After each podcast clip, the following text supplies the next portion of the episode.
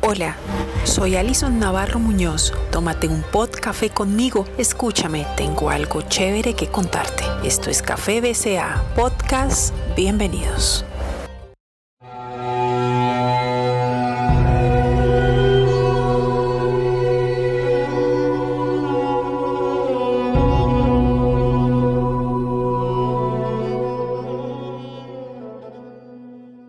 Disparo, un vacío largo, el brote sin ruido de la sangre, la soga asfixiante, el dolor agudo que dejan las pastas son las puertas que se abren ante la decisión de quitarse la vida. Sin juzgar, sin criticar y sin mal pensar, hoy les voy a hablar sobre el suicidio.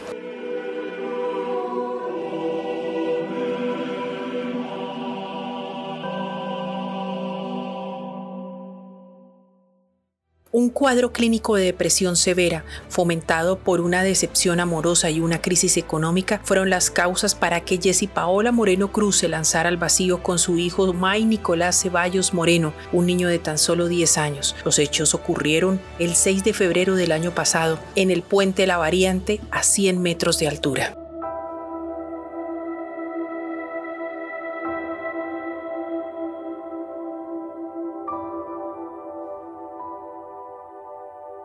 La noticia desde luego conmovió a todo un país, generó miles de reacciones, un hecho que nos dejó sin palabras, más cuando se trata de un problema que tiene causas que pudieron prevenirse y que prenden las alarmas a una realidad que cada día va en aumento. La psicóloga Sandra Cristina Ramos Joya, especialista en psicología clínica y de la salud, nos hace una definición sobre lo que es en realidad la depresión y las diversas aristas que tiene, porque una depresión es un problema de salud mental que no tiene edad. Un trastorno del estado del ánimo que genera síntomas de angustia que afectan en la persona el cómo se siente, piensa y coordina las actividades diarias como dormir, correr o trabajar. Para ser diagnosticada deben estar presentes estos síntomas la mayor parte del día, todos los días, por lo menos durante dos semanas. También existe una depresión psicótica que es ese tipo de depresión donde la persona tiene una depresión grave y además algunas formas de psicosis, como tener creencias falsas, fijas y perturbadoras, que son los, lo que denominamos los delirios, o escuchar o ver cosas inquietantes que otras personas no pueden ver u oír, que es lo que nosotros conocemos como alucinaciones.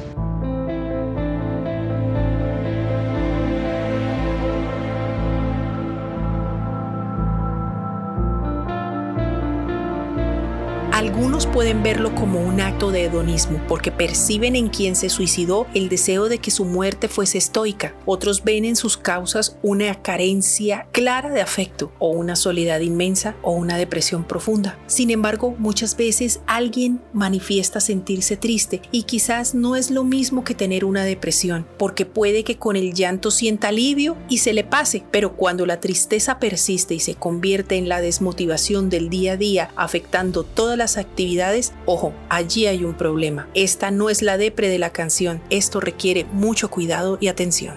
La tristeza en sí es solo una pequeña parte de la depresión. Es posible que algunas personas con depresión ni siquiera se sientan tristes. Y esto es un dato bien importante porque usualmente nosotros lo que hacemos es que relacionamos la depresión con una persona que se la pasa triste todo el tiempo o que llora. Otros pueden tener sentimientos de pesimismo o falta de esperanza. También sentimientos de culpabilidad, de inutilidad o de impotencia. Otros pueden presentar pérdida de interés o placer de las actividades y de los pasatiempos. También podemos tener pérdida de energía, fatiga o sensación de que todas las cosas que estamos haciendo las hacemos de una forma más lenta. Otro de los síntomas son los cambios en el apetito o en el peso. También podemos empezar a tener pensamientos de muerte o suicidio o incluso intentos de suicidio.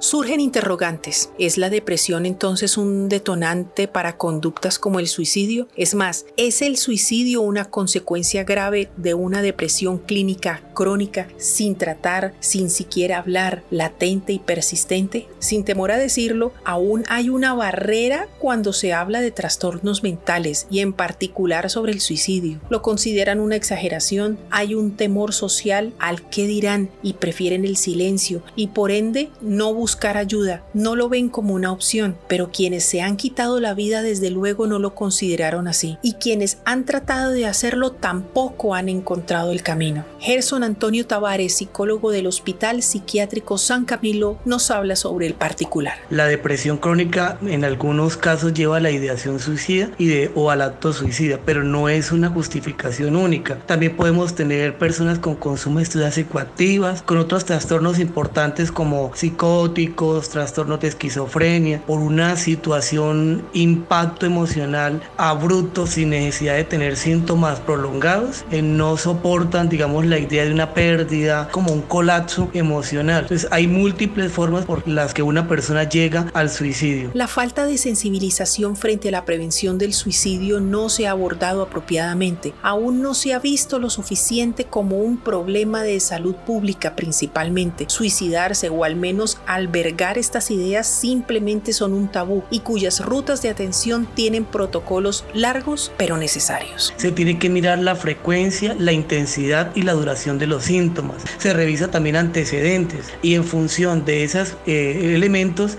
se toma la decisión de dejarlo hospitalizado si es el caso en urgencias por tres o cuatro días. Aquí hay protocolos que ya están estandarizados no solamente por, lo, por el gobierno departamental, por el gobierno nacional en materia de salud mental, sino también por las propias políticas que maneja el, el, el hospital de velar de manera integral por la salud mental de los pacientes.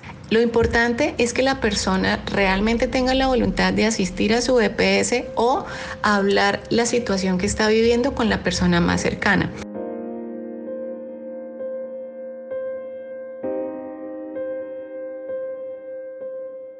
Las cifras, sean muchas o pocas, son indicadores que nos ayudan a visibilizar la problemática. Según el Instituto Nacional de Medicina Legal y Ciencias Forenses, en su boletín estadístico mensual de mayo revela que dentro de las causas de muertes violentas entre enero y mayo de 2020, 742 hombres y 145 mujeres decidieron quitarse la vida. Todos estos números muestran una sola cosa, que no se trata de una conducta que afecta a un solo grupo poblacional cualquiera puede llegar a este extremo pero definitivamente sí es un problema en la medida en que las EPS tienen demasiado protocolo estricto, por así decirlo, para eh, una atención. Entonces, hasta que el psiquiatra no lo vea, después de que el psiquiatra no lo vea, entonces, ¿cuándo le va a dar la, la, cita? Dentro de 15 días, 20 días, un mes, después de que lo vea. Entonces, ¿qué ha pasado en ese tiempo? La persona eh, probablemente se nos puede suicidar. Entonces, a veces los protocolos establecidos por las EPS sí son un poco rigurosos, se extienden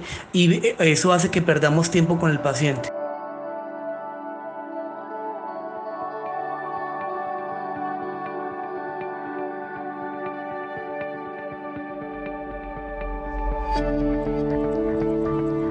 Fíjate si lo que sientes está más allá de una tristeza, vencer el miedo, llorar, desahogarse, que te valga cero lo que digan los demás, hablar, buscar ayuda, pero sobre todo quienes están en el plano observador, colocarse en los zapatos de los demás, acompañar, ser consciente que la ayuda no siempre es espiritual, que hay cosas que deben analizarlas los profesionales de la salud. En algunas ocasiones los problemas pueden hacernos creer que la vida no tiene sentido, que no vale la pena Por esto es que es importante superar este malestar y está bien buscar el apoyo en otras personas. También eh, debemos tener en cuenta que hablar lo que se siente es el primer paso para encontrar la solución a los problemas y de alguna manera nos va a hacer sentirnos mejor. Esto es conocido como una descarga emocional. También debemos recordar que si tenemos ganas de llorar de manera frecuente, desesperanza, estado de ánimo variable, deseo de morir, pérdida del interés en las cosas que normalmente disfrutamos, lo que nosotros conocemos como anedonia, alteraciones en el sueño o en el apetito, es bien importante que consulten en su EPS para poder recibir una atención inmediata. Hasta aquí el primer avance sobre este tema del suicidio, sobre cómo una depresión no tratada desencadena decisiones que apagan la vida y cómo es un latente problema de salud pública que afecta a la sociedad, indolente e indiferente en la que tú y yo estamos. Me voy dejándoles esta reflexión de autoría de Tom Clancy.